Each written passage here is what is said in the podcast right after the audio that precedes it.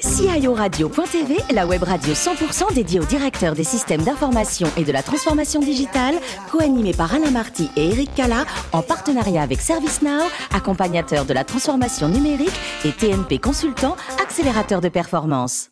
Bonjour à toutes et à tous et bienvenue à bord de CIO Radio. Vous êtes 11 000 DSI, dirigeants d'entreprise et acteurs de la transformation digitale abonnés à nos podcasts. Merci d'être toujours plus nombreux à nous écouter chaque semaine.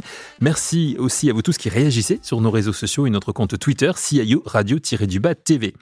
Pour co-animer cette émission, Véronique Ricoben Mira est avec moi. Bonjour Véronique. Bonjour. Vous êtes directrice des équipes avant-vente France de ServiceNow. Présent également, et c'est notre hôte, Guy Le Turc. Bonjour Guy. Bonjour Eric. Directeur général de TNP Consultant. Véronique Guy, nous accueillons aujourd'hui Frédéric Pasteur. Bonjour Frédéric. Bonjour à tous. Vous Bonjour. êtes directeur des systèmes d'information de CMA France, les chambres des métiers et d'artisans dont on va parler dans, dans un instant. On va d'abord évoquer votre, votre beau parcours. Vous êtes né le 16 novembre 1967 à Montreuil. Côté formation, vous faites un master en économétrie à la Sorbonne. Vous envisagiez plutôt à ce moment-là une carrière euh, dans l'économie? Dans, dans l'enseignement, la recherche, euh, dans l'économétrie euh, plus spécifiquement. Et c'est grâce au service militaire que vous effectuez au Maroc que vous basculez vers l'informatique qui va ensuite guider votre carrière, c'est ça? Oui, oui, en fait, j'ai fait mon service national dans une banque, hein, Mhm. euh, la banque euh, BNP Paribas en fait. Euh, et donc, euh, j'ai travaillé sur des projets qui nécessitaient des développements en matière de systèmes d'information. Du fait de ma formation, euh, quand vous faites de l'économétrie, euh, vous faites beaucoup de développement en fait informatique hein, sur des systèmes dédiés. Et donc, euh, j'ai pu mettre en pratique en fait mes, compétences hein, directement pour le pour les projets de la banque, et ça m'a attiré. Et donc après, j'ai fait une formation en génie logiciel pour améliorer effectivement mes compétences sur le, sur le sujet. Et c'est à décider ensuite de mon parcours professionnel dans les systèmes d'information. Parcours professionnel qui passe euh, par euh, Bertelsmann Media pendant, pendant 15 ans, Oui, donc Bertelsmann euh, Media. euh, et donc en France, effectivement, c'est, euh, c'était sur la partie euh, directe, branche en fait euh, euh, B2C, comme on dit, comme on dit maintenant. Mhm. Et donc avec des marques comme Françoisir, Grand Livre du Mois, des réseaux de librairies. Donc voilà, des, des, des, des, beaux projets très orientés clients. Euh, et déjà à l'époque, avant même que, euh, par exemple, dans le retail, on s'intéresse aux cartes de fidélité, bah déjà, en fait, dans les clubs de livres, on avait toutes les informations concernant les clients, puisqu'il fallait avoir une carte pour être adhérent. C'est Et vrai. donc, on développait des techniques de, de, de data science.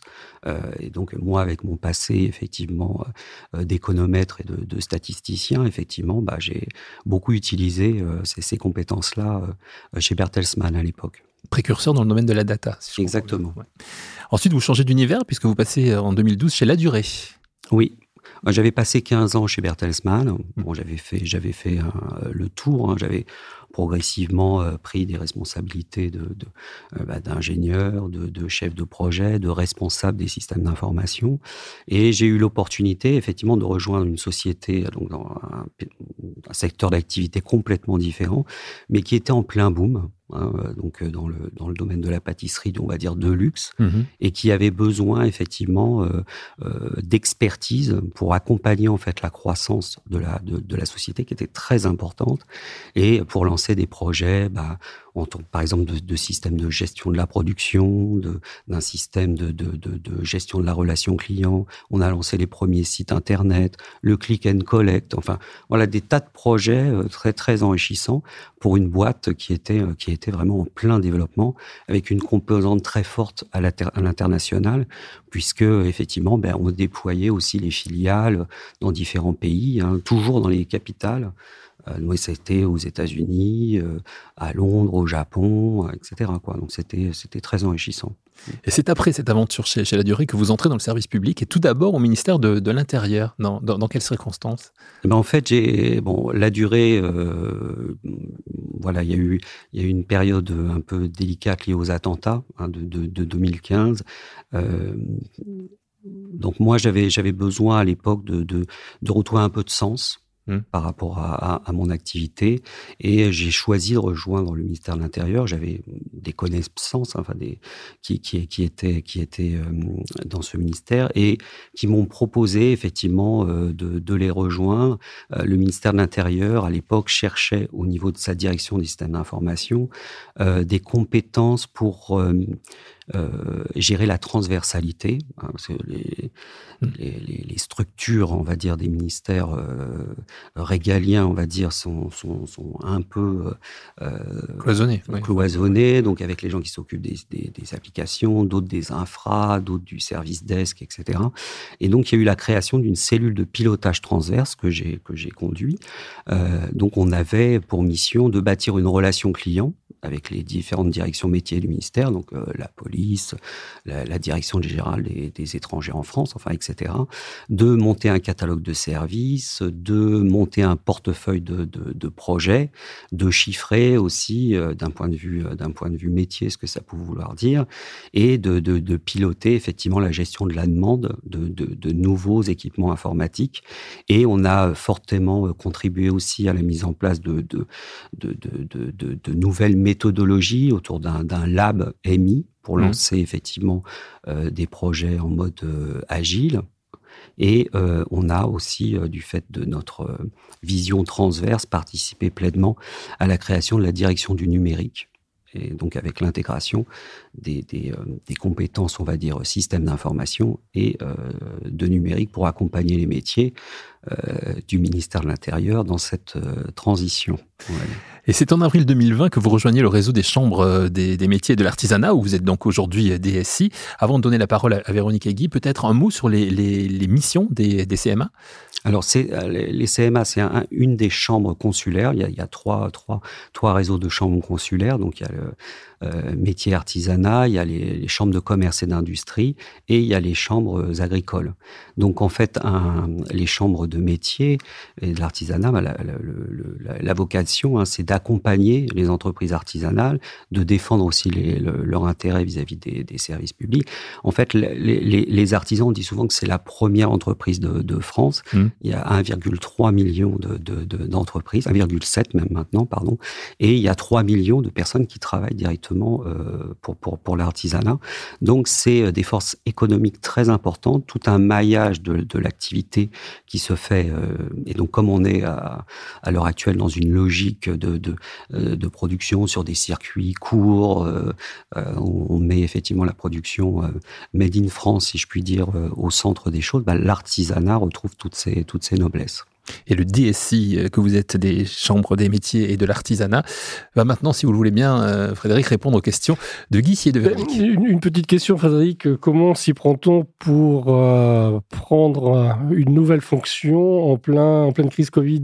Ah, ça a été un, un gros challenge. Euh, euh, effectivement, donc j'étais j'étais à l'époque euh, euh en Floride. Donc pour pour euh, pour un voyage effectivement entre le, ma mission effectivement au ministère de l'Intérieur et je devais rejoindre les, les CMA et là bon bah, confinement, confinement. Euh, donc prise de poste à distance l'intérêt c'est que effectivement on avait euh, des systèmes d'information qui sont connus aujourd'hui comme Office 365, donc avec des technologies autour de Teams. Et donc euh, la, la, DSI à l'époque avait mené cette première euh, modernisation. Et donc finalement, euh, ils ont pu m'installer un compte, me donner un PC, et j'ai travaillé à partir de chez moi. Et on a été directement dans le dans le concret, parce que c'était une période où il fallait justement accompagner les entreprises artisanales qui se retrouvaient dans une dans, voilà voilà dans de, grandes difficultés aussi. Et donc, euh, on a fait beaucoup de, de, projets, euh, notamment, par exemple, on a, on a monté tout un système pour que on puisse fournir des masques euh, à l'époque bah, aux, aux, artisans. Euh, voilà, ça faisait partie des, des, des, missions de cette époque un petit peu, euh, un petit peu particulière, on va dire. Quels sont les, les, les, les grands enjeux qui sont les vôtres, certainement autour de, du CRM, de la data de... Exactement. C'est-à-dire que aujourd'hui, le réseau consulaire va perdre avec la loi Pacte en fait ses prérogatives, on va dire, de teneur de registre. C'est le côté, disons, le plus administratif. Et donc aujourd'hui, les artisans bah, viennent euh, dans le réseau consulaire pour s'enregistrer. Donc c'est un passage, on va dire, euh, obligé, euh, pour être formé aussi. Et là, le, fait que dans la loi Pacte, on perde cette, mission hein, qui va être tenue euh, désormais par l'INPI, euh, nous oblige, et c'est aussi une opportunité, une chance, de repenser en fait notre euh, relation aux artisans et de mettre en place effectivement toute une stratégie de relation client. Et la DSI est pleinement impliquée effectivement donc par des projets autour de la data, par des mmh. projets autour du CRM, par la mise en place de plateformes téléphoniques. Voilà, des projets, il y en a, il y en a, il y en a beaucoup, et qu'on doit effectivement euh, réaliser euh, avec les différents DSI euh, des régions, euh, des CMAR, et donc c'est tout un tout un travail de coordination, d'animation euh, pour euh, réussir en fait à, à, à, mettre en place en fait des solutions qui soient harmonisées et qui soient aussi effectivement euh, efficace d'un point de vue économique, bien sûr. Véronique Vous avez parlé tout à l'heure donc de retrouver du sens quand vous avez rejoint le, ministère de l'Intérieur. J'aimerais avoir votre avis maintenant sur comment vous voyez l'évolution des métiers euh, de la DSI, notamment de la vôtre, euh, sur trois ans, cinq ans? Pour moi, en fait, le, poste de, DSI en tant que tel, on peut, à mon avis, s'interroger sur euh, sur la fin de ce type de, de, de, poste. Hein. maintenant, on est beaucoup sur des postes de direction du numérique, donc on voit déjà que le vocabulaire change. Pour moi, en fait, on est on est des coachs pour moi, en, matière technologique. Et on accompagne pleinement les directions métiers et les directions euh, générales sur euh, ce qu'est la, technologie, ce qu'elle peut, apporter d'un point de vue opportunité, les contraintes aussi. Donc, il n'y a plus un projet maintenant qui ne passe pas par un, aspect numérique, système d'information. Donc, on est là pour apporter effectivement cette compétence au, travers effectivement de, de, de, d'un coaching. Et puis les DSI ont toujours été, euh, on va dire, les spécialistes de la gestion de projet. Donc maintenant aussi, bah, tout se fait par gestion de projet avec des méthodes plus classiques ou des méthodes maintenant un peu plus agiles. Donc ça participe, voilà, aussi bien en matière méthodologique que de compétences technologiques, d'accompagner les métiers, les directions générales sur ces sujets. Et justement, pour accompagner ces, ces directions générales, comment vous attirez ces talents donc, qui ont cette expertise et surtout comment vous les retenez il faut être séduisant, si je puis dire, sur, sur les missions. Et je pense que la, la notion de sens, qui pour moi été, été fondamentale, est aussi, euh, j'insiste beaucoup effectivement lors de, de, de, mes entretiens, euh, pour que on, trouve des personnes euh, qui soient effectivement euh, pleinement investies dans leur future mission parce qu'elles se sentent à l'aise avec euh, le, job proposé. Voyez Donc pour moi, c'est le point essentiel d'avoir, finalement, de donner du sens au-delà du salaire. De toute façon, on sait maintenant qu'il y a une, concurrence euh, énorme hein, sur les sur les sur les compétences euh, et, et, sur les savoir-faire euh, d'ordre technique. Donc, il faut se différencier. Pour se différencier, pour nous en tout cas au niveau de des, des, chambres de métier de l'artisanat, c'est par le sens que ça passe, le sens de la mission. Très bien, merci beaucoup. Pour revenir sur un aspect que vous avez évoqué, celui de la transversabilité, c'était au, au, niveau du, du, ministère de... Transversalité, oui. Euh, transversalité, mmh. je ne sais jamais comment on doit dire ce mot. Mmh. Euh, c'était au ministère de, de l'Intérieur. Mais est-ce que vous retrouvez ça aussi, d'après ce que vous dites, euh, et également au sein des, des, des chambres des, des métiers oui, tout à fait. C'est-à-dire que ça passe, mais enfin, bon, bon, bon, euh, pour l'intégralité en fait de, de, de des projets hein, qu'on peut lancer, ça passe effectivement par une phase de, de consensus. Hein. Mmh. Alors, il faut parfois brusquer les choses. Hein. Donc ça, c'est mon rôle aussi, euh, parfois de d'avancer et puis euh, demander effectivement euh, à mes homologues du réseau de, de, de, nous rejoindre sur certains aspects. Mais euh, voilà, ça passe par euh, un, un, aussi de la pédagogie. Mmh. Voilà, mais toujours essayer d'avoir un consensus sur sur les projets qu'on gère. Guy, je, je, je vous sentais. Euh... Est-ce que euh, quelle, est la relation euh, entre euh, la DSI et la direction générale? Est-ce que vous avez tout le sponsorship? Oui, je, je on, cette transversalité on, on, a un fort appui de la direction générale qui a parfaitement effectivement compris euh, que la transformation passait par les systèmes d'information et numérique. Donc on, on incarne finalement euh, le changement. Et ça, c'est un point, c'est un point clé. Alors quand vous n'êtes pas Frédéric DSI, donc euh, des, des chambres des métiers et de l'artisanat, pour vous défouler, vous aimez bien courir, hein, mais pas tout seul, c'est ça? Oui, oui, je cours enfin, avec ma compagne. Hein, C'est-à-dire que ça, ça, motive davantage.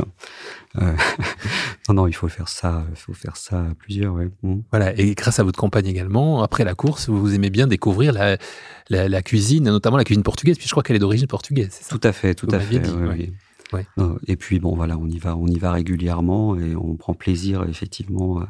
C'est un beau pays euh, qui a beaucoup de, de qualité et donc on y va, voilà, régulièrement. C'est toujours un, toujours un bonheur. Vous avez découvert la gastronomie, la, viticulture aussi euh, portugaise? Oui, oui. Alors pas que, hein, mmh. pas que, effectivement. Euh, mais j'aime bien effectivement tout ce qui est tout ce qui est tout ce qui est vin. Enfin, voilà. Et donc la, la, le, Portugal, effectivement, euh, bah, on connaît tous le, le, Porto, mais enfin, il y, y, a beaucoup de vignobles différents.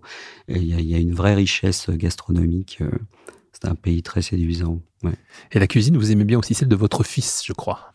Oui, oui, oui. Euh, c'est, enfin, mon père était aussi un très très bon cuisinier et je crois qu'il a hérité de de, ces qualités-là. Euh, donc, euh, il fait, il est en prépa hein, aujourd'hui, mm-hmm. donc il se destine à être être ingénieur, hein, mais il apprécie vraiment de, de, faire la cuisine. il a ce, ce euh, ce côté-là en lui, ce qui est toujours surprenant, et ça nous met, euh, ça, ça nous offre en fait effectivement la possibilité de partager des choses euh, au-delà de, de, parfois des, des, discussions sur sur des exercices de maths ou des choses comme ça. ça change un petit peu. On lui posera la question quand il viendra, hein, quand il sera, quand il aura fini ses, études, voilà. Donc participera comme son papa à cette émission.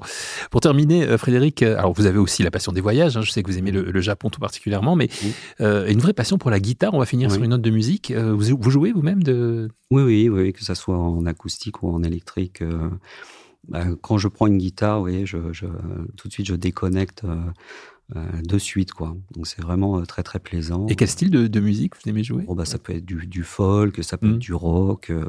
Bah, j'aime beaucoup les Rolling Stones, mais je suis pas le seul. Enfin voilà, c'est pour vous donner un exemple. Hein, mais voilà, c'est une détente très rapide voilà, Toujours un plaisir. Vous donnez satisfaction avec la guitare. Exactement. On va conclure là-dessus. Merci beaucoup, Frédéric, d'avoir participé à, cette émission. Merci à Véronique. Merci à Guy. Merci. J'aurai un plaisir d'animer ces émissions avec vous. C'est la fin de ce numéro de CIO Radio. Retrouvez toute notre actualité sur nos comptes Twitter et LinkedIn. Et rendez-vous mercredi prochain à 14h précise pour accueillir une nouvelle émission et un nouvel invité. Merci beaucoup, Frédéric. L'invité de la semaine de CIO Radio.tv, une production B2B Radio.tv en partenariat avec ServiceNow, accompagnateur de la transformation numérique et TNP Consultant, accélérateur de performance.